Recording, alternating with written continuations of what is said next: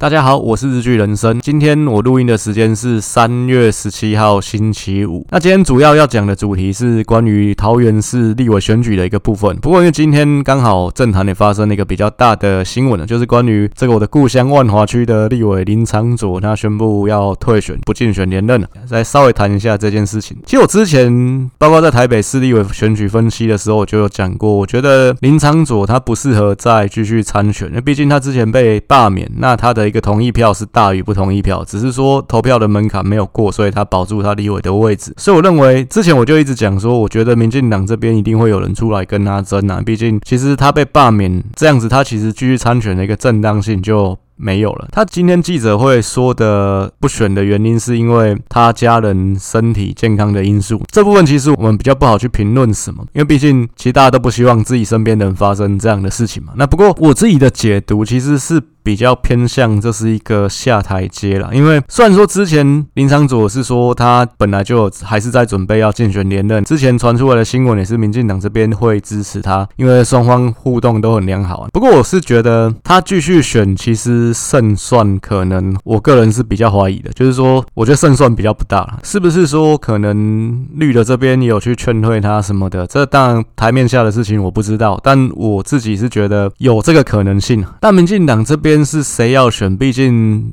最资深的议员刘耀仁看起来没有这个意愿。其他的议员像吴佩义，他才当第二届。那另外一个洪婉珍是刚当选的，所以有没有可能是说民进党再找其他的社会贤达出来选？这也是有可能，因为毕竟本来都会选区其实就有可能会有空降的人。但你要跟我说万华是都会选区吗？万华当然是都会，但我觉得，呃，绿营的选民其实也不用太过忧虑。不用忧虑的原因，之前我分析过，因为我觉得国民党这边没有像是徐小新，没有像是李彦秀这样的一个强棒在中正万华这边。那中正万华国民党这边的议员，你自己摊开来看，什么钟小平、什么应小伟都这种咖，你觉得需要担心吗？你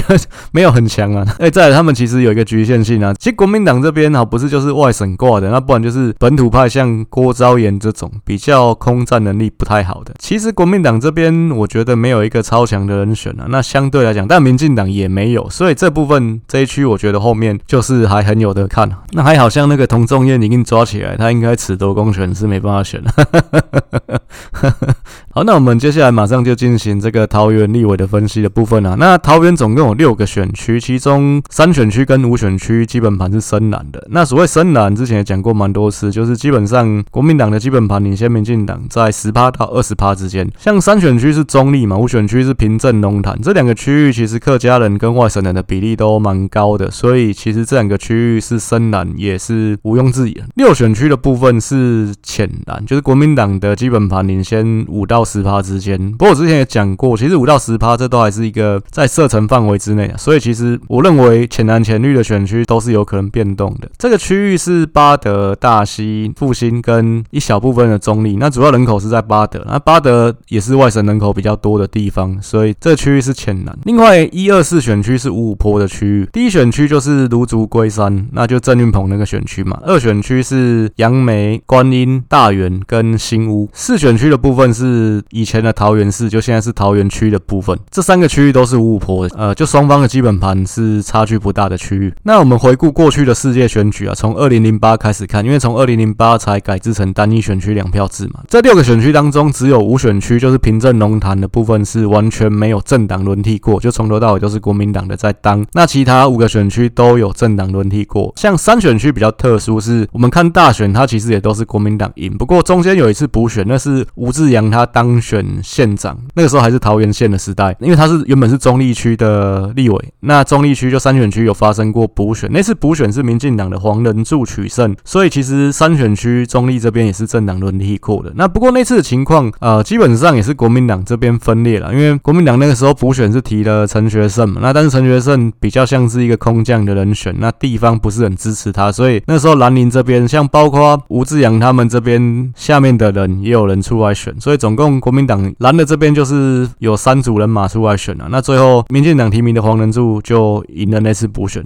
四选区是这个政党轮替最多次的一个地方，因为他轮替过两次，就是从原本国民党，然后民进党郑宝清赢过一次，然后后面又是国民党赢回去。那这个部分也是变动比较激烈的地方。那这次民进党其实也有比较知名的人选，就之前的部分区立委余婉如要出来在这区竞争嘛，所以其实这个区域我觉得这次应该竞争还是会相当激烈。过去的板块变动，零八跟一二年国民党都是六席全垒打，就是全部都是国民党当选。一六年是民进党这边拿到四席，就是加上这个赵振宇这一席啦。上一届二零二零，因为国民党把桃园的这一区就四选区又拿回来，所以目前双方是三比三势均力敌的一个状态。那这次因为张善政又重新拿回了这个国民党的执政权，所以说这一次的选举，民进党当然在桃园是需要比较拼一点。那而且桃园其实整体来看，我觉得它的基本盘还是比较偏浅蓝的啦。虽然说这次民进党市长选输，那当然林志坚绝对是一个最关键的因素嘛，因为后来郑运鹏其实他选的时间就非常短，他等于是临时上场去救援，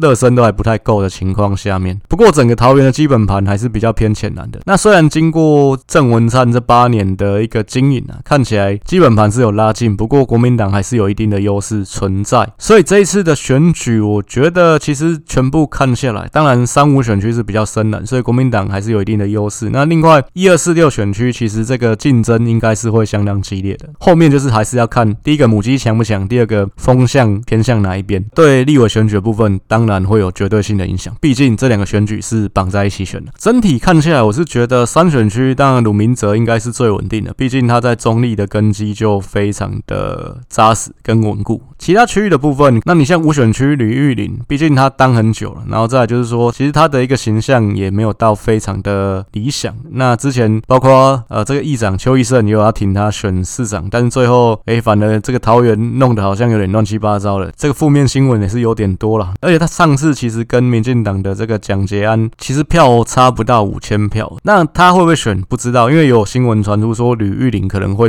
进入国民党的不分区，但我觉得他选连任也许真的有可能会落马，因为毕竟我之前有提到过，其实你在一个位置上，你连续当个三届四届，选民其实对你会有一种厌倦感，中间选民、年轻选民会觉得你就当很久，这部分绝对是一个利空啊。再就是说他的一个问政的一个论述能力跟他的一个形象上面，感觉不是那种比较在空战上面能够占优势的那种型，所以说虽然说他地方基础很扎实啊，她老公就是之前的平镇市长陈万德嘛，但我觉得这部分一加一减，其实它未必还是这么的稳固了。就是跟鲁明哲比起来，我觉得吕玉玲是没有这么稳的。这六个选区的基本盘一样，我的匹克邦这边文章已经都写好了，我这边就是一样，不会一个区一个区去带。那大家可以再去看我的表格的部分。那整体来说，桃园是台湾人口成长最快速的一个直辖市之一。那像台中，其实人口有在成长。当然，桃园的原因是因为它的位置，让它吸纳了很多从双北溢出的年轻人嘛。因为毕竟双北这边房子买不起，以前那可能大家台北市住不下，往呃新北市这边移动。然后新北市的比较像中永和新店这边比较接近台北市，过个桥就到的地方，哎，房子也越来越贵，就往蛋白区移动，像林三淡这些。那像最近的可能是十年左右，其实林三淡也是。有点贵了，那就会变成是往桃园这边跑了。尤其桃园几个比较重点的区块，从化区像青埔啊，然后像可能八德这一带，这个房子也是涨了很多啊。那原本一坪大概十几万的嘛，现在可能要二三十万。当然，这个相对来讲，这个价钱还是一些上班族大家摸得起的。所以你在台北上班，你住到桃园这部分也是有的。当然，一些青年人口的移入，对于原本在地的基本盘也会产生一些变化。所以说，你像我举个例子来讲，这六个选区里面，我觉得像六选区其实就有很明显的一个变化，因为我刚刚提到六选区是浅蓝的一个个区域嘛，我们这部分是根据二零二零的总统大选换算过来的基本盘。但是其实，在更早期的时候，其实桃园第六选区也是被视为是铁杆蓝的区域，是深蓝的。原因是什么？因为巴德这边其实就是桃园的军眷区啊，整个巴德有三十趴的人口是外省人，巴德占整个六选区的人口大概是占了五十八趴，接近六成。因为其实整个六选区中立其实只有一点点，另外复兴乡是原住民乡，人口不多，大溪相对来讲人口也没有巴德这么多，所以这整个区块可以说大概接近六十趴的人口是集中在巴德的。那巴德又是外省的人口不少的一个区域，所以整个桃园六选区以前是深蓝的。你像早期民进党在二零一二那时候还没有跟赵正宇合作嘛，那时候民进党一样也是没有推人，是派了之前在阿扁时代当过退辅会主委的胡正甫，那他当然也是军人出身的，是跟他合作出来选那次的立委。所以其实这个区域早期是被视为也是很铁杆蓝的一个区域，但是现在看起来它的基本盘双方差距不到十趴了，这部分板块就是有一些变动。当然，因为八德有很多新进入的人口，那主要原因也是在这边。那另外像其实一选区也是一样，因为一选区龟山芦竹，尤其芦竹这边其实也是有很多新一路的青年人口。以前桃园全部六个区域在刚变成单一选区两票制的时候，一般公认啊，其实最绿的应该是二选区。所以最绿其实也没有到很绿，它大概也是五五波，是蛮接近的一个状态。像我之前也蛮常拿来当做一个标杆的一次选举，就是二零零四的总统大选嘛，我常常拿来当做是一个参考的指标。那一次陈水扁在桃园这六个立委选区当中，那个时候其实还没降分呢，但是我们一样用六个选区的一个疆域去看阿扁那次选举。阿扁其实只有在二选区得票是赢过连战的，其他五个区通通都输。所以就是刚划分成单一选区两票制的时候，其实二选区是民进党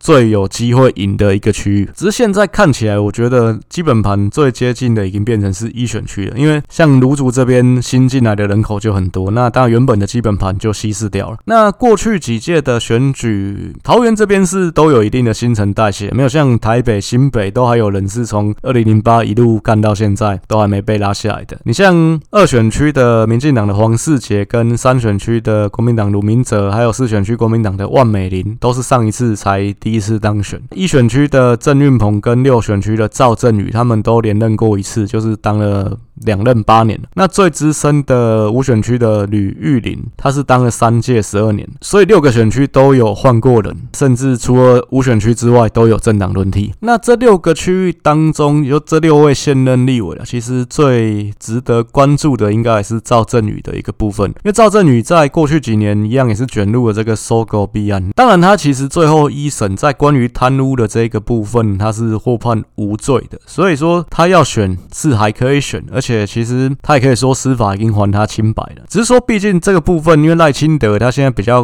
尴尬的就是说，赖清德其实现在会用比较高道德的标准在看立委提名的一个部分。你像赵正宇，他这个部分虽然是无罪了，但是这还是有一个灰色地带在嘛。所以我觉得赵正宇是不是还会被民进党礼让，这就是蛮值得观察的一件事情。那当然，民进党有人比赵振宇强，在这个区域里面有吗？我是觉得看起来是没有了。所以。如果说你要赢，胜算最高，应该还是继续礼让赵振宇。那只是说，我觉得现在赖清德的一个状况，他可能还是会用比较高道德的一个标准去看待，所以。有可能他会牺牲这个席次，他宁愿不要赢，但是他要维护他的这个标准，这是有可能的。那像以前他在当台南市长的时候，他也是宁愿民进党这个议长位置丢掉，他也要就是捍捍卫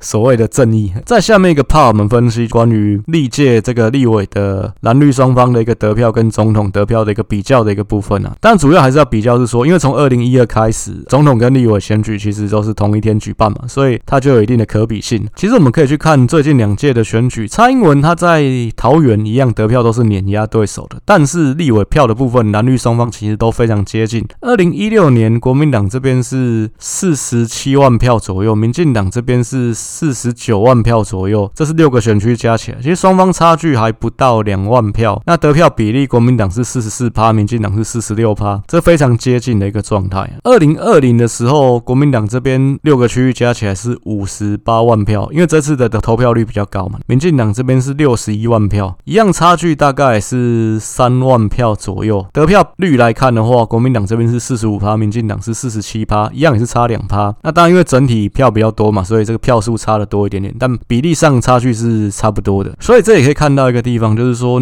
其实桃园在郑文灿执政八年的情况，基本盘绝对是有拉近，但是相对来讲，国民党破船还有三根钉啊，还是是有一定的基础。跟总统得票的差距，二零一六年蔡英文的票是比民进党六个区立委加起来多了六万票，到二零二零的时候，蔡英文是整整比立委的部分多了十一万票。那这部分当然对民进党来说，我觉得也是一个问题。当然，我们去看票数，其实民进党在桃园这四届每一届的得票都是成长的，只是说你跟总统票有差到十万票以上，这绝对也是一个值得去再去审慎看待的一件事情。因为毕竟会差这么多，当然就是因为这十万票总统投了蔡英文，但立委投给可能是第三势力的人选，甚至是国民党的人选嘛。第三势力的一个兴起，其实一开始也是民进党扶植的。那毕竟民进党在二零一六的时候，当然是希望可以争取社会最大的支持，不只是在总统打赢这场选举，那在立委的部分也能够取得国会的过半数。毕竟以前民进党从来没有在国会拿到过半过，只是说这八年民进党执政下来，跟第三势力的一个关系，其实慢慢从盟友变成敌人了。但这部分我觉得也是必然的一个结果了。毕竟你像站在黄国昌的立场，或站在时代力量的立场，当然你身为一个在野党，还是必须要去监督执政党嘛。你是要去当一个真正的侧翼，还是说你要站在在野党的一个角度去做你的工作？这是对黄国昌或对时代力量来讲，这个路线之争，但最后是走向这个方向，还是要维持住在野党的这个本分嘛？当然有些时候，有些地方看起来操作的就是有点哗众取宠了。嗯，好像说为了塑造自己是一个正义之士，那变成是说你要去提一个执政党完全做不到的事情，然后做不到再来打击你。当然，在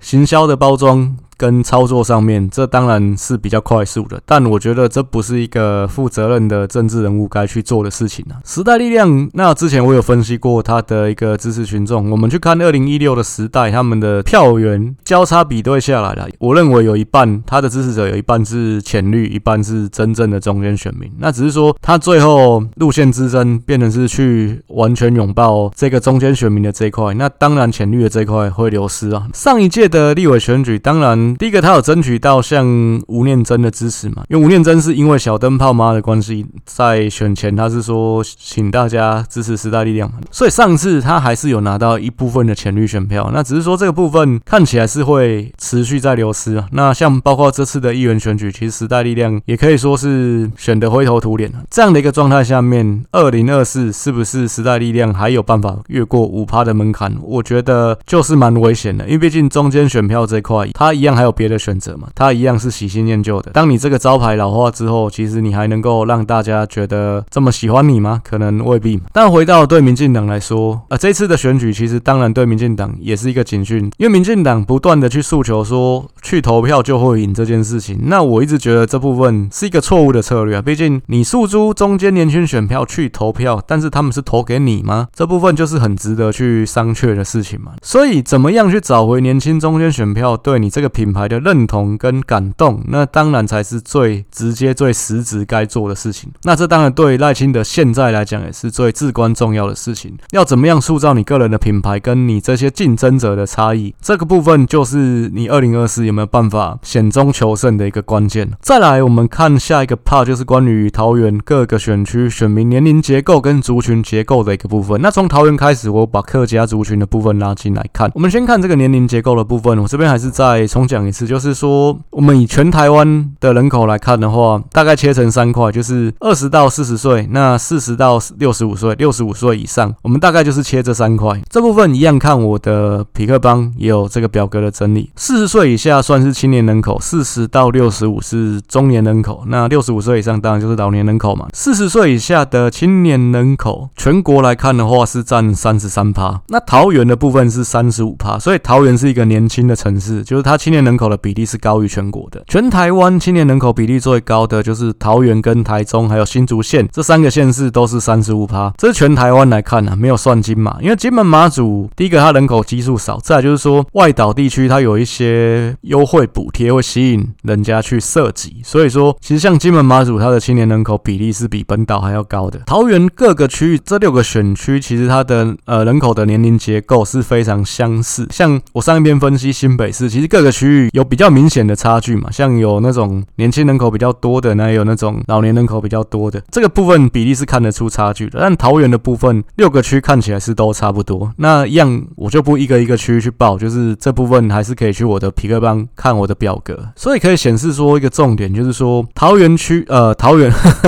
桃园市啊各个区域它的一个发展它并没有。失衡，因为像新北市，它可能有一些区域比较吸引年轻人去移入，可能房价或者是说生活机能各方面的因素，它各个区域青年人口的比例就会有显著的不同。桃园这部分看起来青年人口、中年人口、老年人口这个比例六个区域都是差不多的，这代表说桃园这边发展是没有失衡啊，没有说诶哪个区域特别吸引人，就是年轻人都往那边跑，可能老人都集中在什么区域，这也是一个健康的状况。所以我觉得这部分以这个现象看起来，那我觉得郑文灿过去八年的一个执政。算是成功的，就是它促进了这个区域均衡的一个发展，没有说特别偏后哪一个区块。再来就是说，那既然年龄的因素六个区都差不多，那会影响选举的就是族群结构了。桃园整个区的客家人口占了三十九趴，它是全台湾第三大的客家县市，就最大的是新竹县，第二大的是苗栗县，那第三大就是桃园了。另外，它的外省人口是占十九趴。那全国来讲的话，整个台湾呢、啊，客家人口是占十九趴。外省人口是占十三趴，所以它的客家人口跟外省人口都是高于全国平均的。而且这六个选区当中，其实它又有很显著的一个差异。像刚刚提到深蓝的三选区跟五选区，中立还有平镇龙潭，它的客家人口都是大于五十趴的。这个客家人口怎么去看？我是去查有一个东西是二零一一年发布的一个资讯啊，那距今大概十年左右。那跟其实我看外省的人那个数据是。一九九二年发布，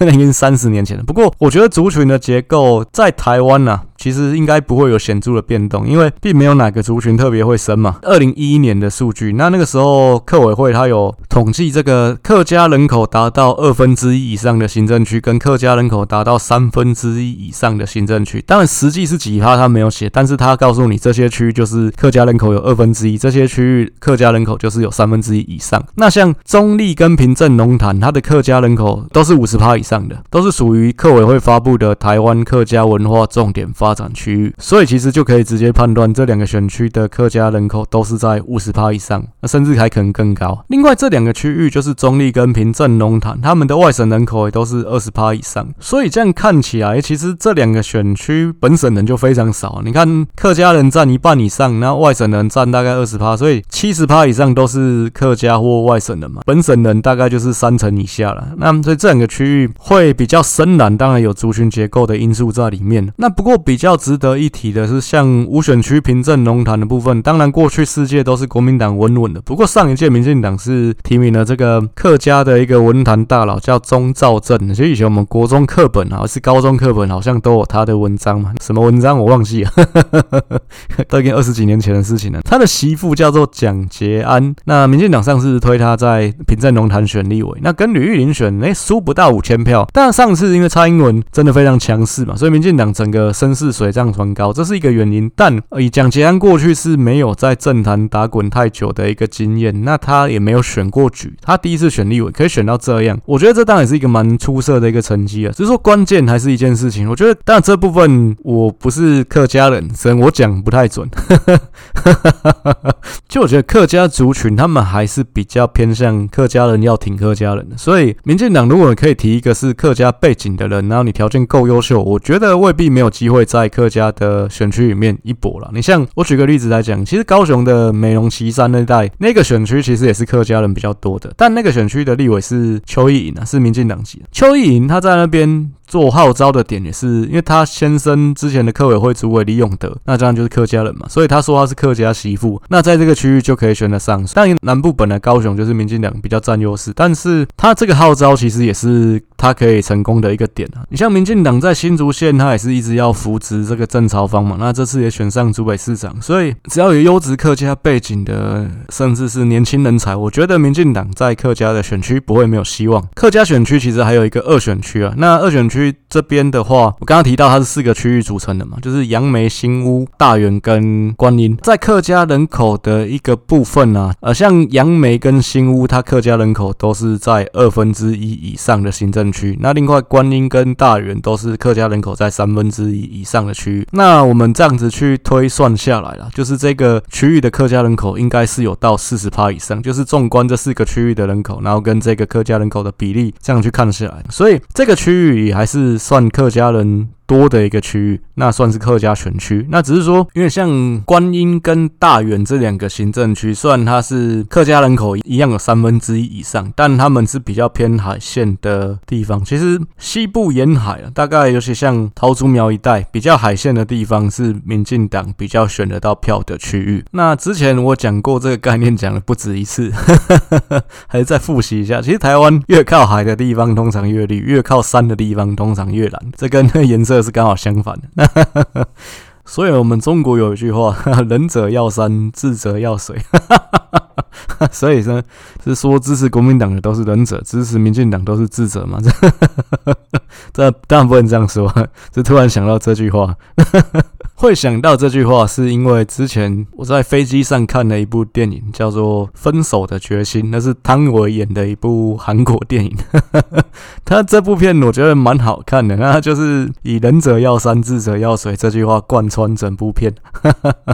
好，那这个二选区的部分呢、啊？那其实之前有讲过，刚刚有提到，其实，在刚划分选区的时候，其实这个区域是六个区域里面最绿的，是民进党最有机会可以选赢的区域。但原因也是因为，因为其实这个区域是四个区组成嘛，像杨梅它是客家区，它客家人口占五十趴以上，杨梅其实是偏深蓝的区域，而新屋其实也是偏浅蓝的区域。但是另外两个区域，观音跟大园其实都是偏绿的，观音其实还是算也是算深绿的区域，但因为观音大园这这两个区域虽然客家人口比例大概是有三分之一以上，但是因为这两个区域外省人口比较少，所以可以说扣掉客家人，其他三分之二几乎都是本省人。这样的情况下面，这两个区域还是比较绿一点。那所以整个二选区平衡起来，其实二选区真的是蛮极端，就是有两个行政区是蓝的，有两个行政区是绿的，但整体看起来是乌坡了。双方还是维持一个均势，到目前为止这个区域也都还是这样的一个情况。你像二零一六是民进党第一次在大选当中拿下桃园二选区，那次民进党提名的人选叫陈赖素美，她其实也是杨梅出身的议员，那就是说你可以在敌方比较强的区域里面拿到比较多的选票，当然这个区域你就可以选得赢嘛。再来就是这个八德的部分，也特别讲一下。六选区刚刚提到，因为八德它其实是有三十趴左右的外省人口，那八德同时也是整个桃园外省人口比例最高的一个行政区。那在全台湾比起来，八德的外省人口外省人的比例是可以排到第八名的。之前前面两集台北新北有提到，第一名新店，第二名台北市大安区，第三名是永和。桃园的八德是可以。排到第八名，那这样换算下来，因为巴德有三十趴外省人，然后巴德大概占整个六选区的五十八趴的人口，所以换算下来，其实这个区域应该还是有二十趴以上的外省人，所以这个区域我还是归类为是外省的选区。早期这边其实也是深蓝的，那只是说，因为其实一样，你要在这种有族群结构比较特殊的选区，就是你像民进党，你要在客家选区，你要在外省选区，你要能够突围而出，但这部分你可能提名上面就必须。就是要考虑族群结构，你要提名特定族群结构的人选。那像赵正宇其实就是这样的一个合作，也是成功的案例嘛。因为毕竟赵正宇他其实是外省背景，他是眷村长大，而且他其实是军系的背景，他曾经是国民党黄复兴党部的党员，那也是代表国民党选过议员的人。只是说，因为刚好二零一四的那次。国民党这边初选没有提名他，他后来自己出来选，也选上，而且还是八德区的第一高票。那所以这个部分促成了后来他跟民进党合作选立委，而且还选上这件事情。那赵正宇他其实在国会这两届都是加入民进党团运作的，那只是说他选举他一样还是不能挂民进党，因为如果他挂民进党选，可能会选输。那所以整个桃园的族群结构啦，大致上是本省比客家比外省，大概是四比二比二这样的一个结构。原住民的比例算是可以先忽略的，因为整个台湾原住民的人口不到三趴，而且都是集中在花东为主。那虽然说桃园也是有复兴乡是原住民乡，但它人口也是很少，所以这部分不太影响整体的一个结构。所以可以说，其实本省人在整个桃园，它相对来讲是比较弱势的，就是哎它。不到五十趴，不过在南北桃的一个部分，它也是一样有显著的差异。就可以说，本省的聚落都是集中在北桃园，那南桃园客家人口大概都占五十趴以上，另外还有二十趴左右的外省人，所以其实南桃这边本省人就真的非常少，是比较弱势的存在。反映在这个蓝绿的基本盘上面，北桃大概就是五五坡了，近几年看会比较偏浅绿这样子。那南桃的部分还是偏深蓝的。再来，我们去看就是。我每一集都还是会做的这个交通啊、教育啊跟零售通路的这方面建设的一个部分，这表格一样在我的部落格可以看得到。那选区的部分，我之前有提过。外省选区，我的定义是外省人口占二十趴以上，所以一样的定义，它用在客家选区，就是客家人口占二十趴以上，我们也定义它是客家选区。所以桃园的六个选区，二三五这三个选区是客家选区，然后三五六这三个选区是外省选区。那所以也就是说，三选区跟五选区就是又外省又客家的选区，二选区就是单纯客家选区，而六选区就是单纯外省选区，一四选区就是本省选区。整个桃园只有六个选区就可以分成四。种青年选区的一个部分定义就是你的青年人口比例高于全国这个三十三趴的这个比例就是青年选区。桃园六个选区都是青年选区。再来关于这个交通建设、机场跟高铁的一个部分啊，这部分我再补充一下，因为刚好有人在粉砖提出这个问题嘛，他说：“诶，我为什么不把火车站也列进来考虑？”其实这个部分我不是没有想过，不是没有考虑过。那甚至我还有想说，台北市是不是要把 捷运运站也列进来，说每个选区它有几个捷运站。我后来没有列的一个原因，是因为全台湾其实你除了南投跟外岛，其实每个区域都有火车站，铁路都会经过。再是说，其实你像乡村地方选区，其实一个县市就是一个区两个区，其实你就算只看大站，它也都有大站啊。所以，那如果说这个东西是所有区域可能七八成的选区都有的一个设施，你去列它就没有什么意义了。那我在选择说这个东西到底是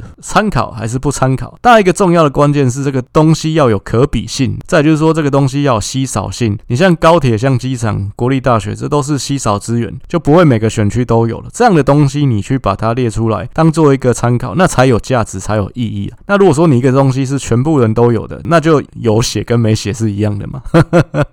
我花这么多时间去整理这个资料干什么？所以其实坦白说了，其实我讲话都很直。我觉得 当我看到有人说火车站的时候，我是翻白眼的。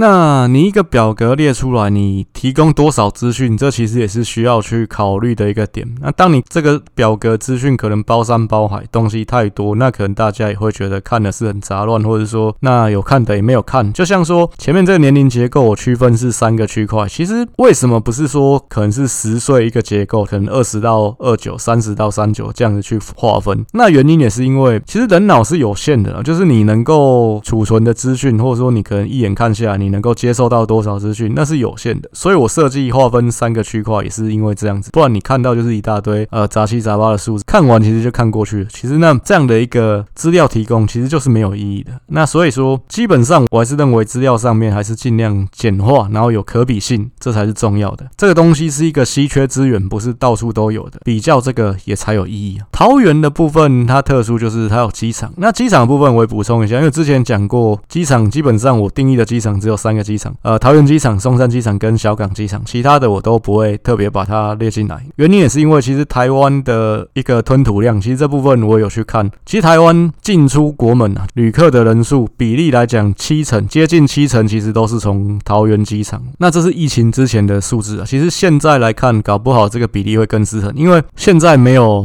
什么往中国那边的班机，其实跟疫情前少了非常多。那以前其实有很多是中国的飞机，它会飞什么台中清泉岗那种的。那现在这种都比较少，所以现在这个比例一定是更夸张的。疫情之前，桃园就是占往来台湾的旅客七成这个比例，小港跟松山是差不多，小港其实只比松山多一点点而已。虽然小港是国际机场，那当初松山的定位是国内线，不过因为松山其实有很多航线是往像日本、韩国啊，或者是说亚洲比较近的区域，松山这边都有这个航线，所以松山的吞吐量跟小港是差不多的，这两边都是各一层所以就是说整个台湾大概九成的一个旅客是从这三个机场进出的，其他的部分当然就比较没有意义一点了。所以桃园它坐拥台湾最重要的国家门户，那当然这部分我是觉得这也是一个可能值得探讨的一个点，就是为什么像桃园跟小港都是国际机场，但是进出的旅客量会差距到这么大？那当然它跟它的一个班机数绝对是有很大的关系嘛。就是说你从南部出国的人有这么少吗？还是说是因为这是一个互为因果的关系？是因为南部没有什么航线，那是说可能它时间都很烂，那所以你必须要从南部那搭高铁上来桃园坐飞机。这我相信绝对有一定的比例的人是这个样子。只是这件事情当然就是整个国家南北发展失衡的状态嘛，这可能也是一个蛮值得探讨的问题。不过我还没深入研究，所以这部分就先讲到这里。桃园拥有这个桃园国际机场，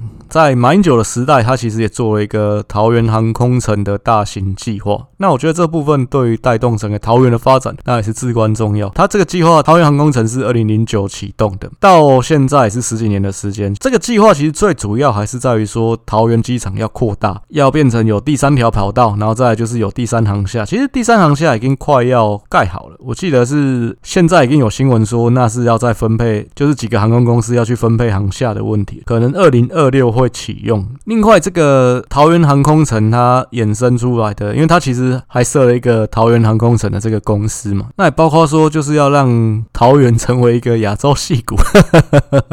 要发展一些呃厉害的产业，然后再就是说，因为这个地利之便也盖了一个会展中心嘛，这些都是硬体的一个设施。其实这会展中心好像也快盖好了，我记得是在桃园球场的附近，其实都在收尾阶段了。所以这部分对于整个桃园的人口、经济各方面的发展，绝对是一个重要的马达了。它是带动整个桃园发展的火车头。再来就是说，因为地利之变，桃园未来也会持续接收双北它满出来的人口。以前首都圈大家可能定义是北北基，现在可能是北北基桃。包括上次选举，其实民进党也有提北北基桃交通生活圈的车票的一个补贴的计划。那这部分就是说，捷运月票是只有双北嘛？因为桃捷其实是没有纳入的。那再就是说，可能去桃园坐公车也不会纳入。其实首都圈扩展到桃园，这绝对是一个不可逆的事情，就是未来是一定会的。所以像我们台风假可能是北北基会一起宣布，现在可能也变成是说北北基桃要一起宣布。那因为毕竟可能有住桃园的人是在台北上班嘛。这是我说，我觉得桃园它有利的一个点是说，它刚好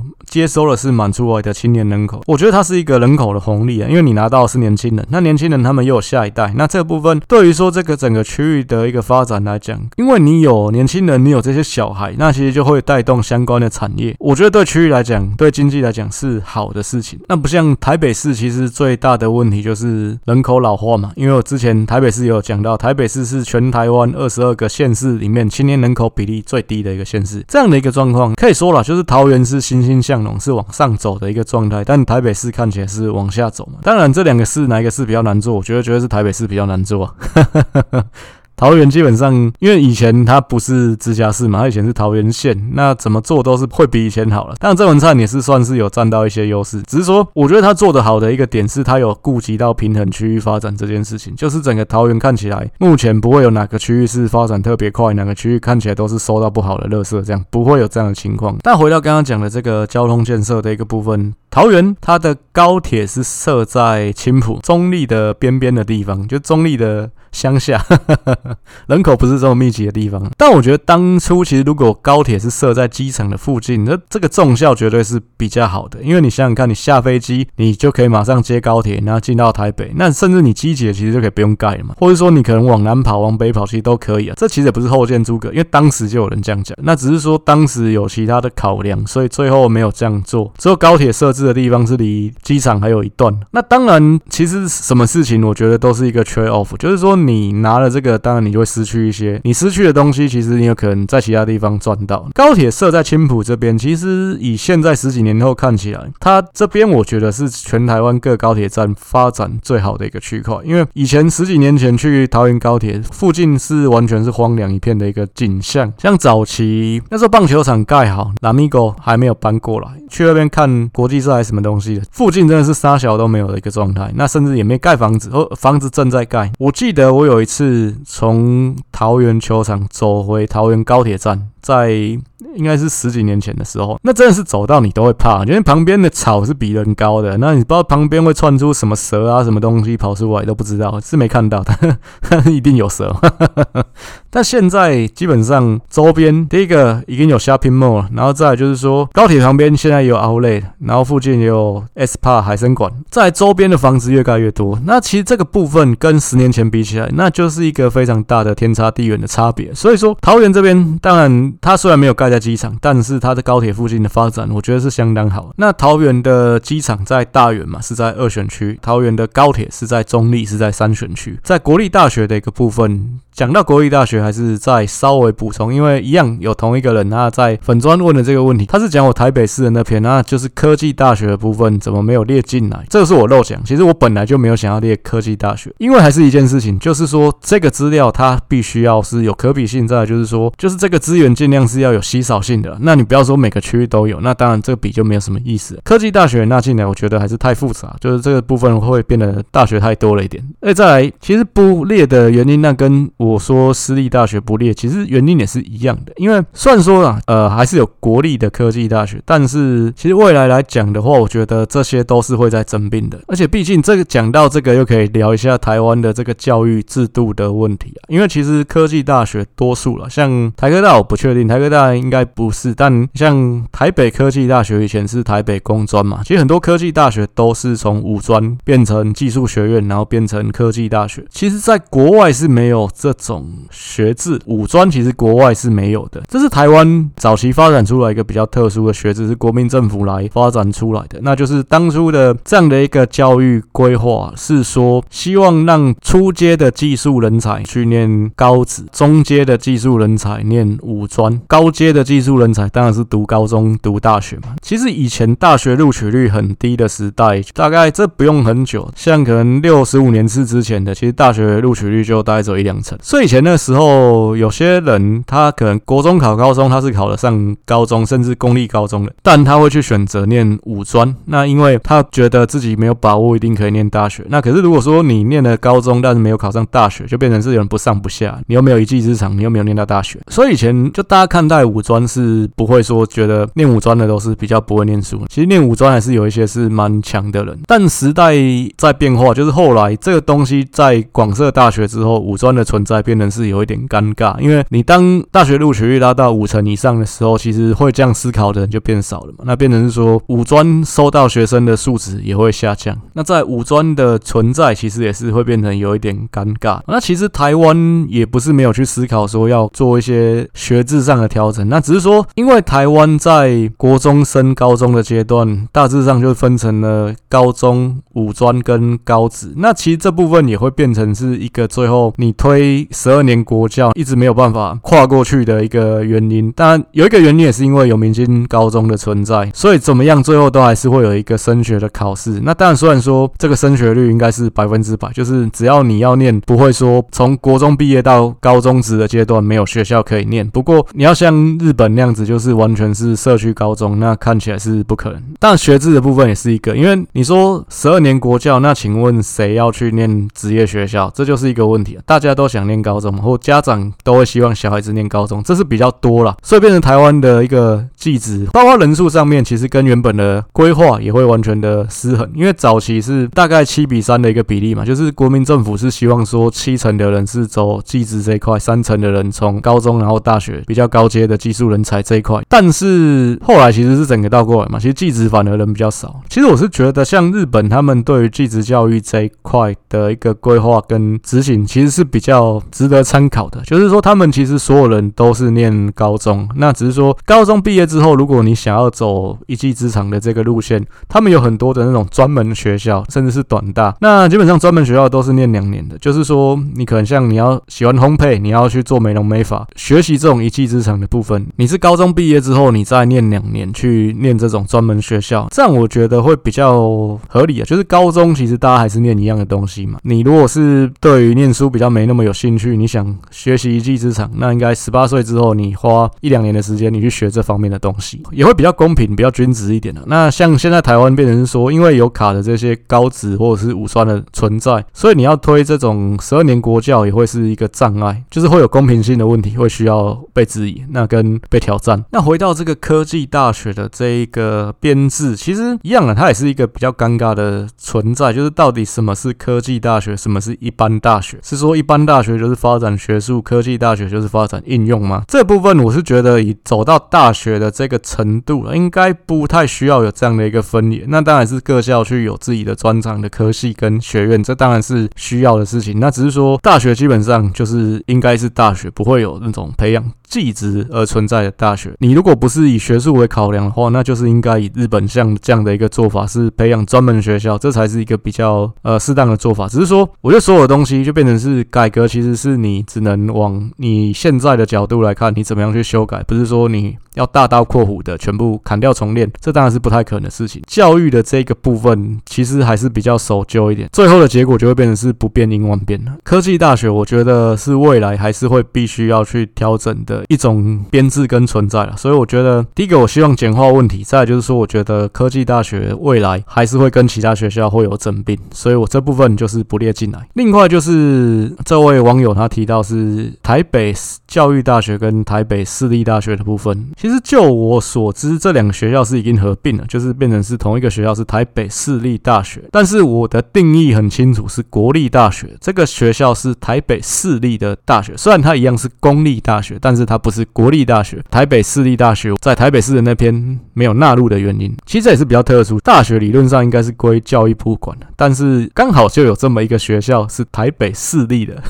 是台北市教育局管的。台北市教育局呃可以管一个大学，当然因为台北是首善之都啊，钱比较多，所以可以有这样的一个存在。其他县市我记得应该是没有县市立的这种大学。台北市立大学是他把以前北教大，然后台北体院就是合并起来，变成是一个台北市立大学。目前来看，它是比较偏向培养还是体育方面的一个人才。但我觉得，其实大学教育应该是要回归到教育部了。所以其实这是也是比较特殊的情况。当然，因为以前第一个这两个学校，一个是师专嘛，一个是体院嘛，那其实它也原本不是大学这样的一个编制，那只是最后走向变成是大学。所以我认为现在理论上应该还是一个过渡。其实它应该还是要回到。教育部的体制下面变成是国立是比较合理的。桃园的一个部分，目前来讲就是两间国立大学嘛，一个是国体国立体育大学，这在龟山，然后跟中央大学。那当然比较具代表性的学府还是。中央大学，那中央大学在中坜，中坜它同时还有像私立的中原大学跟建行科大。那建行科大以前叫青云科技大学，号称小青大，以前听的都蛮想笑。这些学校都在中坜，所以中坜其实算是一个大学城啊，就是它的大学生还蛮多。当然这部分对区域来讲是正资产。其实早期南桃的发展其实比北桃好，因为以前你像朱立伦跟郑文灿一样都是巴德出身的，吴志扬他们家族是杨梅这这边的人嘛，那他们都是在南桃园，所以以前国民党执政的时代，对南桃园的建设发展是比较多的，所以导致说那个时候吴志扬连任失败，也是区域发展失衡这样的一个原因。因为那一次北桃就是很赌烂吴志扬，所以郑文灿上台是靠着北桃这边的票源上的，在那次南桃那边投票率也没有到很高，所以最后吴志扬就是意外的败给了郑文灿。郑文灿上台之后，我觉得刚才提到他做的比较好的一件事情。还是平衡南北桃的一个区域发展。所以这几年其实北桃人口成长的速度是比南桃快。那当然北桃其实它也是占了第一之便，因为桃园其实现在就是已经被可以算在首都圈里面了。那北桃当然离台北比较近啊，所以你买房子买到这边北桃也是比较有吸引力一点的。像好事多在桃园也是两间店嘛，其实以前。桃园是没有店的，北桃芦竹南崁的这一间是二零一二开的，然后南桃在中坜的这一间是二零一五年开的，这一间其实也是青埔发展起来之后才有的，就第二间南桃的店，所以现在是南北桃各有一间好事多。那像以前一选区的人口，其实在二零零八刚划分这个选区的时候，它其实人口还比二三四选区还要少。那但是现在一选区已经是桃园人口最多的一个选区了，当然跟这几年人口大量移入。像芦竹这边，甚至龟山这边都是一个因素，因为龟山其实就是临近林口，林口长庚医院它其实地址是在龟山的。林口这边有很多新的建案，它往外扩，龟山这边其实也有，所以龟山这边也是有很多新一路的居民。再来就是这个便利商店的一个部分啊，convenience store 嘛，其实刚好呃，好事多刚刚提到一间在芦竹，一间在中立，分别在一三选区。便利商店一样，整个桃园也是在这两个区，一三选区是最。最多的就是一选区的部分，便利商店的密度在台湾是排名第三的，就是仅次于上次提到的第一名是连江嘛。那连江因为人口少，本岛最多的是台北市三选区中山、北松山的部分，第三名就是龟山芦竹的这个区域。中立的部分是排在第五名，这个便利商店的密度的部分。如果我们说只看 Seven 跟全家的话，芦竹跟龟山这个区域可以排到第四名。那它的前一名、第三名是台东，所以其实你看前四名，外岛占一个，东部占一个，当然他们都是因为人口少的关系，所以实质上这样看起来，桃园这边尤其龟山芦竹，它的便利商店密度。是非常高，是在全台湾甚至是数一数二的一个地位。这当然跟这边是一个新发展的区域，绝对有很大的一个关系啊。中坜的部分当然跟这个青埔高铁的这一块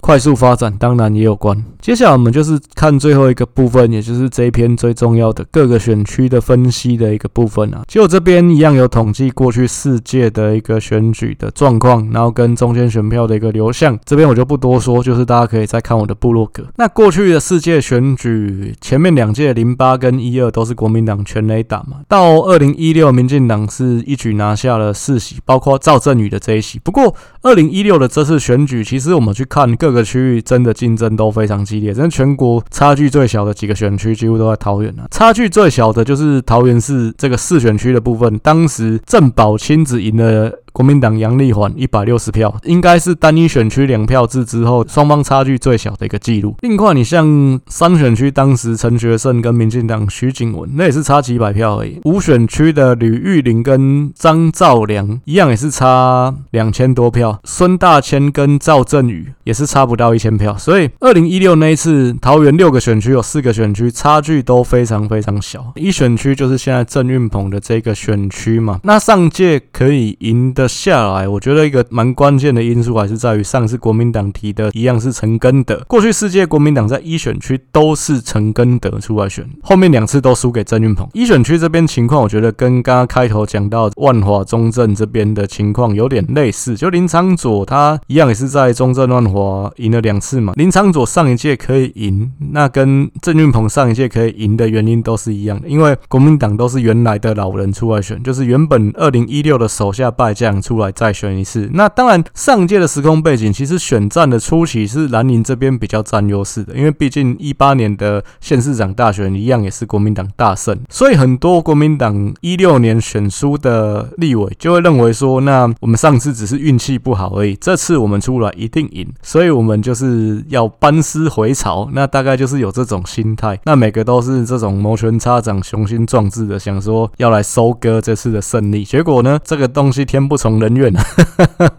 后面选情就是风向整个逆转了嘛，所以这些人又输了一次。但不然，其实如果上届了这些地方国民党是提名年轻人的话，我觉得结果也许很难讲。毕竟上一次出来的像陈根德，还有万华这边的林玉芳，都是一六年就已经被淘汰掉了老人，你出来就是再输一次而已嘛。而且上一次其实比较有趣的是，陈根德他自己的儿子，亲生儿子，我还出来跟郑运鹏站在一起了，来靠北他老子说他 爸。炒地皮，哎，陈根德他儿子还加入过民进党，只是这次的市长选举他又出来靠北郑运鹏。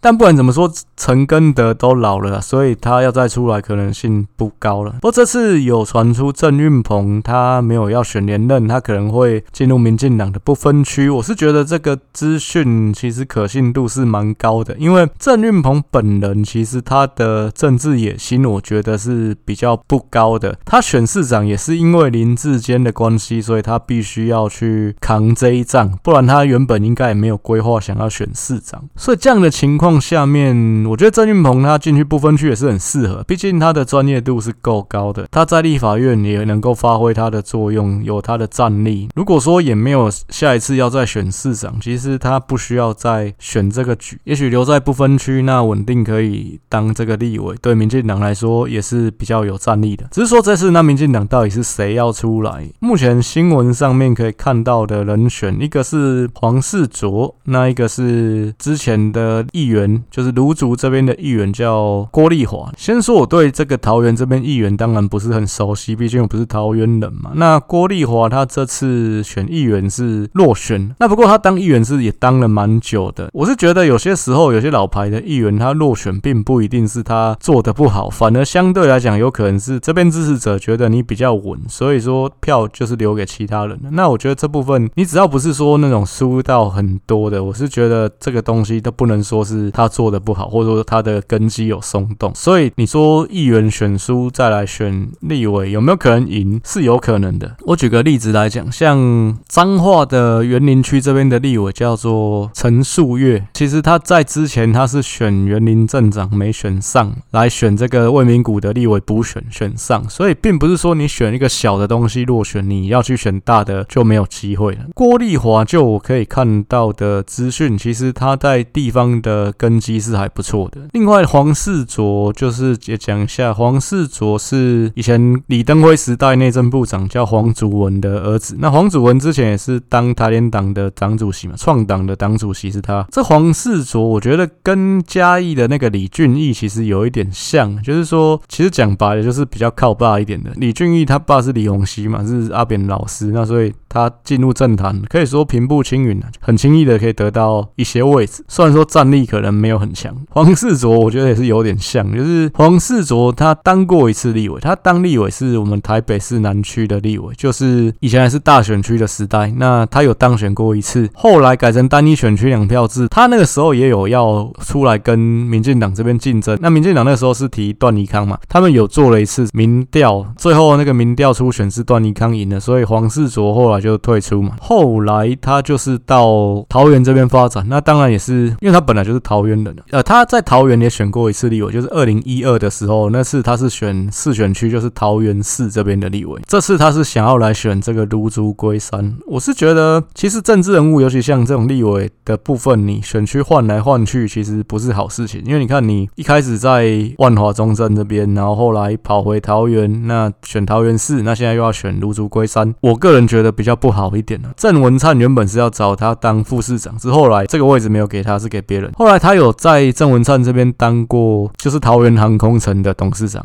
所以郑文灿主政下的桃园也是有位置给他。去年他有表态想要选市长，不过他的一个抗战是。我觉得不够了，所以说，当然民进党也没有考虑过他了。因为讲真的，你你连连区域立委都没有打过胜仗，那你要去扛直辖市长的选举，这个东西就有点跳的太多了一点。那他之所以在民进党这边，其实还是一直有一个位置。那我觉得最主要原因还是因为他爸是黄祖文，基层的实力，我觉得应该是郭丽华比较强。因为黄世卓他也应该是想要去补郑运鹏的位才。表态说要来这区选，但之前他应该是没有特别在这个区域有所经营呐。国民党这边一选区目前有传出的人选是一个也是年轻的议员，叫做牛许婷，他是龟山区这边的议员。他的背景其实跟徐巧芯非常的像，就是年纪也差不多。他一九九零年次，现在三十出头，当议员也是当了第二次，就是刚连任这样子，跟徐巧芯完全是一模一样。那他一样也是国民党这边的一个新生代，换血下面站在这个。个浪头上的新生代。但是我觉得他的形象是适合打空战的。那再来就是说，网络上可以查到的一些资料，他确实也是有为龟山这边有做了一些事情。但我不是地方的人，可能你在这个地方会知道比较多。但我觉得，如果说是他跟跟民进党是郭丽华的话，其实也是一个对比。就是郭丽华是比较看起来比较草根土性一点的这样的老牌议员，牛煦庭是一种比较适合空战的这种议员，比较好包装的这个形象。再是，其其实牛许庭在龟山，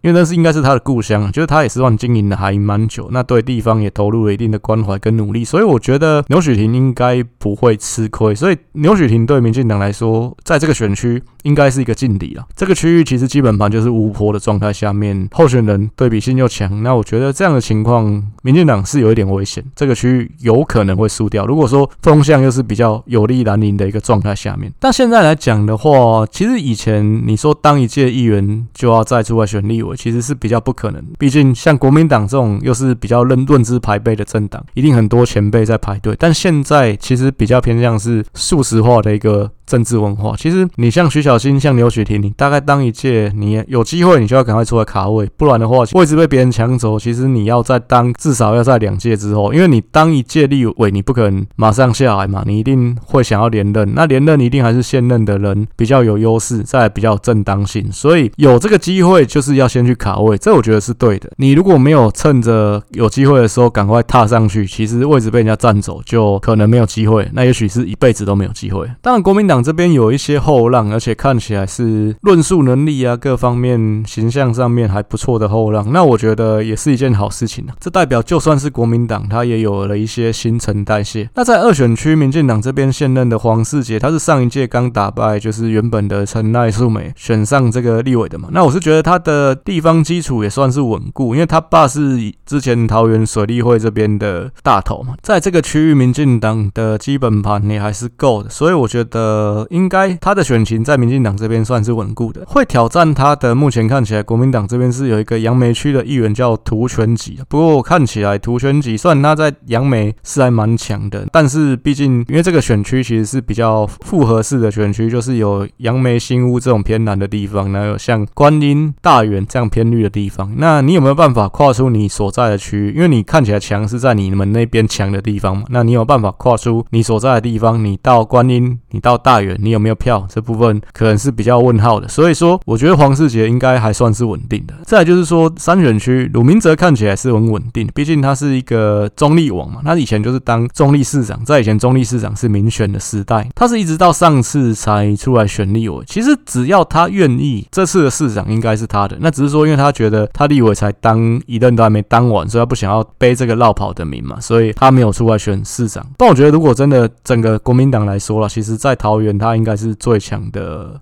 一个战将，只要他点头，市长就是他的。那但是上一届他的对手，就民进党这边的彭俊豪，其实跟他选彭俊豪也选的还不错。上届鲁明哲是十万票嘛，其实彭俊豪也拿了九万票，大概差一万票而已。其实，在中立，我觉得彭俊豪选这样算不错。当然，蔡英文的 carry 也是一个原因呐、啊。这次民进党应该也还是彭俊豪会出来选，因为彭俊豪在这次的议员选举，他拿到整个中立区的第一高票，他是比他上届还成长了蛮多的。所以我觉得彭俊豪。好，有可能再选。那彭俊豪他爸叫彭天富，以前也是民进党的立委。彭天富是客家人嘛，所以他们是客家人。那在这个客家的区域，刚刚有提到，如果说你民进党，但是你有够优秀的人选，那我觉得未必没有机会。波鲁明哲才当一届，那也没犯过什么大的过失。我是觉得这次要把他拉下来，应该还是有一定的难度。那讲到中立，其实还是讲一下上一届。其实鲁明哲也是蛮特殊，因为他要选中立，那变成是他把把原本中立国民党的立委陈学圣挤到别的地方去。其实这也是蛮特殊的一件事情，因为原本陈学圣才是这区的现任立委，理论上你应该是会继续选下去，但是结果呵呵呵他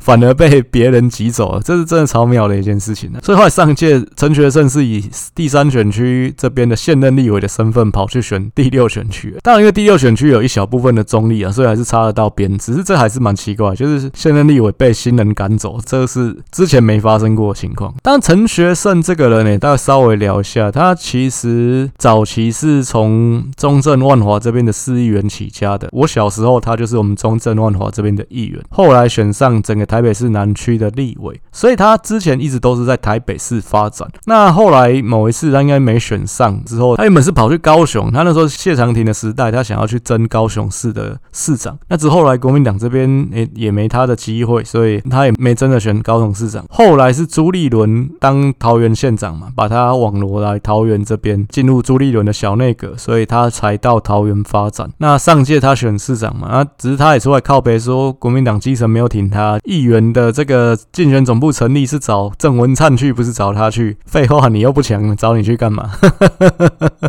呃，陈学圣，他其实我是觉得他一样也是这种选区换来换去的人呢、啊。讲真的，这种人其实他就是没有深耕地方的概念，包括他也是都在都会选区流转。这当然就是你中立搞一搞，你又被赶到其他地方去的原因呐、啊。那毕竟桃园，你要说他这么的都会嘛，其实也没有，他其实还是有很大一部分是要靠陆军去打选战的。鲁明哲他在中立可以说是寒水会结冻啊，所以我是觉得鲁明哲选情应该算是几个县。任立委当中最稳固的，但彭俊豪，我觉得不会完全没机会，就是看他后面有没有办法发挥他的爆发力。那彭俊豪他又被称为中立周杰伦，因为他的侧脸蛮像周杰伦。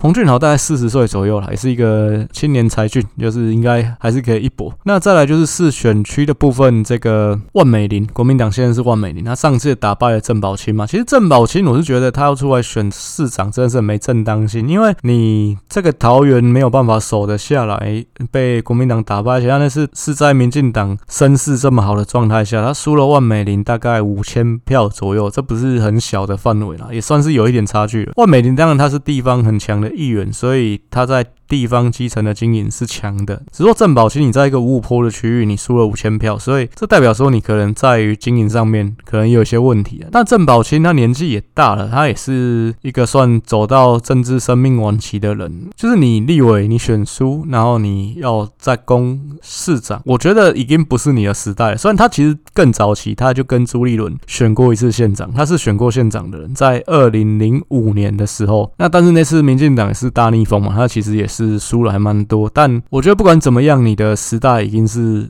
过去了，所以你就是领导还可以再当一任立委，算是还不错。人不要因为说你掌握到这个权力，曾经尝到他的甜头，就想说要一直站着这个位置，因为后浪会推前浪，该下来还是该下来。就是像吕秀莲，其实民进党有蛮多那种早期是党外时代出来的政治人物，都有一样的状况，就是不太懂得这个下台的一个智慧。我就觉得这是比较可惜的一个地方。当然，今天我讲这个东西也是站。站着说话不腰疼，因为第一个我还没有老，第二个我也没有站到这个位置，所以如果今天是我的话，我有没有办法有这个智慧可以选择转身，选择让给年轻人？其实我也是自己打了一个问号。所以这东西当然我们站在外面看是这个样子，但自己身在局中可能又不是这样。毕竟你像吕秀莲，她其实就是一个非常优秀的人，但是她到了这个情况，她还是没有办法拿捏这个分寸，掌握这个智慧。我觉得这部分就是真的是蛮值得我们去。去思考跟探讨的一个地方。其实我看了这么多政治人物，我觉得这个部分做得最好的还是谢长廷，因为他也是选过总统的人，那也是民进党的一个大老天王。但是他到了政治生命的晚期，他也是甘于平淡，在日本当大使嘛，做好他的一个角色。我觉得这部分是蛮难得的一个事情啊。你享受过掌声，享受过镁光灯的人，你愿意退居幕后去成全别人，这是一个蛮值得学习的智慧相对来讲，可能其他人像苏贞昌，甚至我就觉得他应该是做不到。万美玲，他这次其实也也有想要出来选市长的这种感觉，当然他只当了一次的立委，但无论如何，他在桃园这个区块是强的。那民进党这边目前看起来也是有好几个人要出来选，因为毕竟桃园像四选区这边其实也是五五坡的区域，民进党也有机会一搏。但目前我是觉得最有机会的应该是前不分区立委余宛如了。余宛如他本身其实刚出来是。在绿党，那有在绿党选过台北市八选区的立委的样子，但最后没选上。那后来他就是诶，因缘际会靠到民进党这边，所以其实跟王浩宇一样，都是。待过绿党的。其实他这个人，那可能知名度没有这么高，不过还是提一下，他其实开过一个公司，叫做生态绿。如果说有喝咖啡的人，可能就会知道这个公司。那它是标榜它是做那个公平贸易，就是它是用这样的豆子。生态绿是余婉如跟他先生开的公司，是很可能很多人不知道。我是觉得余婉如她要在民进党这边出现，应该是没有问题。但是要选赢万美玲，可能就有一点拼，因为她跟地方的渊源不是那么深。虽然说她一样有进入郑文灿的小内阁过，不过她其实还是比较都会型的人啊。早期也是在台北为主嘛。他好像也不是桃园这边的人，所以他跟地方是没有太多渊源的。桃园市的桃园区虽然是桃园的首善之区嘛，可是这个区域一样，我觉得他选举还是有一定的陆军的成分在，所以现况看起来，但万美玲还是比较稳一点。再来就是五选区平镇龙潭的部分，这个区域一样是客家人为主的。吕玉玲一样也有新闻说他有可能会进国民党的不分区，但我觉得这部分对他也是好的，毕竟他就是稳稳的。还是有一个立委，而且他其实已经选过三届了。那我觉得对地方来讲，可能也会有点觉得你是不是该换人了？那你已经当十二年的区域立委了嘛？这边国民党其实有几个议员，像苏翠玲、像黄敬平，其实都是蛮知名的议员啊。苏翠玲其实就是更之前的那个立委朱凤芝带出来的人，所以原本朱凤芝也有推苏翠玲去跟吕玉玲竞争，那也竞争了好几次，哈哈，只是初选都输给吕玉玲而已。苏翠玲跟黄敬平这两个人谁会？赢，我就先不评论，因为我对地方对龙潭平镇没有到这么了解。那不过应该是不拖这两个人了、啊。民进党这边一样也是有几个议员有表态，那一个是杨家良，一个是刘仁照，这两个也都是平镇这边的议员，跟苏翠玲跟黄敬平一样，这四个人其实都是平镇区的。但平镇它人口比龙潭多，这是一个。然后在平镇其实是比较靠中立，它其实就是中立的一个卫星都市，那生活圈都跟中立是绑在一起，所以相对来讲还是。比龙潭的人来选会比较有优势。民进党这边这两个人一样也是都听过，但是不是很熟悉，所以谁会出现，我可能也先不评论。只是谁会赢，我觉得当这个区块一样，蓝营还是比较有优势。那我其实我自己是觉得，如果我私心认为的话，民进党再让蒋捷安再选一次，应该是比较好的一个选择，因为你上次选过，你也选得蛮漂亮，它有一个累积性的。那民进党现在是让蒋捷安在民进党的客家事务部吧，这个部分我是觉得他应该。理论上是可以再继续选，可以在上一次的基础上面，或许这次就更有机会一些。但民进党也许思考是说，可能有年轻人要，那可能让年轻人出来。也是有这样的一个思考在，那只是说，不管是谁，那要赢，当然还是会看说这次的风向跟母鸡的强度一样。如果说在风向可以逆转过来，像上届那样子，到最后变成是偏向民进党这边，民进党的母鸡够强，与赖清德后面整个 upgrade 起来，就是整个变成是一个强势的母鸡，那我觉得民进党要拿下这区不是没有可能。但是呢，在正常情况下，后面或或者是说可能风向有利民国民党的情况下面，民进党要赢，那相对来讲难度就非常的高，毕竟这个部分双方。基本盘到现在来讲还是有十趴以上的差距，那族群上面各方面对民进党来讲都是比较不利的情况。你要祈求在这次就有办法政党轮替，可能还是比较平。但是我觉得，呃，你像一样的情况，深蓝的区域，桃园这边铁杆蓝的区域就没有这么铁杆。你像中立区其实也曾经杀到很接近过，就相对呃，可能新北的永和、新店，或者是说台北的七八选区这些没有政党轮替过的区域，看起来桃园其实要发生政党轮替。机会还是比较大的。再最后就是这个六选区的一个部分，刚好提到，主要现在是在于民进党会不会继续礼让赵振宇的一个部分嘛。那我是认为民进党其实没有更好的人选了，所以这部分理论上给他还是比较好一点。国民党这边目前有这个议长邱义胜的侄子叫邱继泰，他已经大动作的表态，而且其实有一堆议员站出来挺他。邱继泰还算年轻，他之前当这个张善政的算发言人吧，他本身是打过棒棒球，因为桃园这边基层的棒球其实很。兴盛，他应该是有打到国中、高中啊，就是他跟现在几个职棒球员好像曾经都是队友。那很妙的是说，他大动作开记者会，就是说宣布要参选这件事情，诶，没多久就蓝营的名嘴爆说他之前曾经酒驾，这当然是一个扣分了。所以这件事情，我觉得当然是国民党有其他人想选嘛，才会有这样的新闻出来。也是有新闻说，之前这一区国民党的立委叫孙大千，他有。要选，有要再回来选，但我觉得一样，这也是不好的一个状况，因为你上次孙大千就跑到台北市二选区来选，那你这次怎么又要跑回桃园？这也是怪怪的啦。其实孙大千跟这个陈学圣其实是有点像的，就是真的是比较投机的那种政治人物。其实他上次也是想说，看能不能趁着寒流啊，然后在台北市这边把这一席捞了起来，但就没捞到。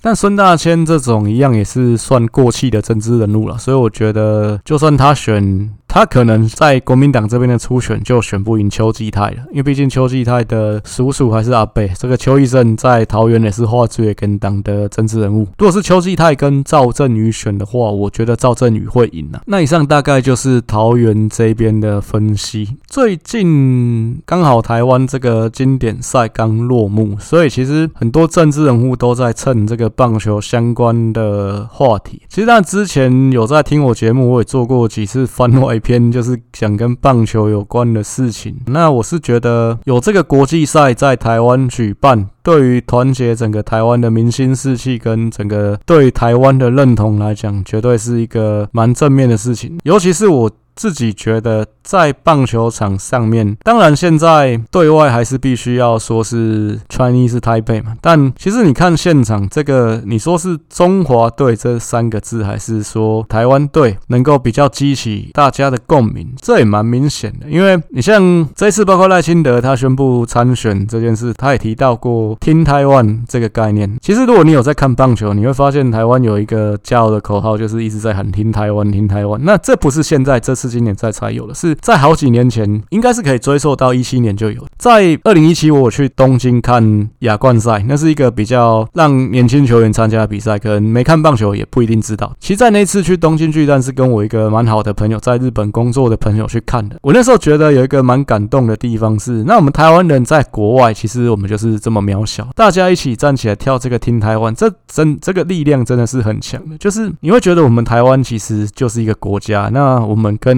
日本、跟韩国。是可以平起平坐的。我们三个国家就是亚洲的，在棒球是三个强权。当你听到这个，尤其在像经典赛这么多人的情况下，在自己的土地上面，大家一起喊听台湾”，这个声音其实我是觉得是很震撼的。听得出来啊，在场的球迷喊这个口号也都喊得蛮卖力的。就是你是喊中华队比较有感觉，还是喊听台湾”比较有感觉？对啊，你听到这个东西，至于我自己的感觉，我们是台湾，我们不是他妈 Chinese Taipei 其实一样，这个东西。我自己会觉得，当然，我当然会希望说，有一天，对我们就是正正当当的，我们就是台湾，我们是一个国家，那我们可以在这个世界上告诉大家，摸清也没有给我待完，就是这个东西，我是觉得希望有一天有这个机会可以成功，可以达成的。那有人可能会觉得，其实这个岛，我觉得什么样意见的人都有，只是说对于这个国家的认同，我相信大多数的人，尤其是甚至我们四十岁以下的青年朋友，其实都还是爱自己这一块。生长的土地，那只是说你认同的国是台湾还是中华民国？其实有一块的人，他们还是认为是中华民国嘛。那他们甚至听到跟台湾相关的东西，他们会觉得反感，这绝对是有的。所以说，讲到这个转型正义，其实我们怎么样去让这个东西可以让这个社会有共识，这其实是非常重要的一件事情。就跟你说去讲这件事情，那你要去做，反对的人会说你这就是浪费钱。那毕竟你去。改这些东西，你把甚至把蒋中正的头、蒋中正的铜像拆掉，其实这都是要花钱的嘛。怎么样可以让这个社会有一个共识？那包括说，其实国民党很喜欢去攻击民进党，这也不是不没有道理的点。是，那你既然说要转型正义，你那你就是宣布台湾独立嘛。这个转型正义没有做到位，就会让国民党可以说你是在消费，你是把这些事情当做是一个提款机。当然，我相信政治这些事情，其实很多是没有办法。步到位。那再是说，当社会没有办法有一个多数的共识的时候，其实很多事情，尤其可能还是五五坡的状态下面。其实现在你要说台湾意识整个压过认同中华民国的意识嘛，我觉得也没有。其实可能都还是算接近的一个状态。那这样的情况下面，你要去做什么转型正义这边的，其实就会有阻力。所以这东西还是需要很长时间的努力。那跟怎么样让这个社会达到共识跟互相认同、妥协跟包容，我觉得这是一个智慧。那那以现在的当政者来讲，你要说完全没有是消费的成分在里面嘛？我觉得也不要讲的这么高尚，其实一定多少都还是会有，只是说你做了多少事情，你消费了多少，我相信往前走的这个成分也还是有。那只是说政治这种事情，还是走三步退两步，很多事情不是一触可及的，所以我们还是要给执政者一些肯定跟鼓励，就是还是希望是说，二零二四之后，我们还是可以继续 keep going，就是继续再往前走，不要再走回头路。当然了，曾经其实我也是比较认同郑文灿大于赖清德的，那只是说，你在民主的机制下面，目前民进党的共同的希望，我们台派共同的希望是赖清德，那我们就是一起加油，希望赖清德可以带领我们台湾队，听台湾可以迎接胜利，包括立委的部分也可以成功守下多数的席次。但我觉得这次一样，立委的席次要过半，会比赢下总统难度更高。只是说目前因为时间还有十个月，所以这一切都还有努力的空间。那我们就是再继续看下去。那当然希望赖清德可以成为一个强壮的母鸡，那带领我们打赢这一仗。以上就是这一集的一个节目，谢谢大家，感谢大家。那有任何想要跟我合作的地方，就是都欢迎私讯，透过我的脸书粉专日剧人生选举研究所来跟我联系。这礼拜咱一点钟的时间来冲冲去冲冲，咱赶快下礼拜了再相逢。好，感谢大家，晚安。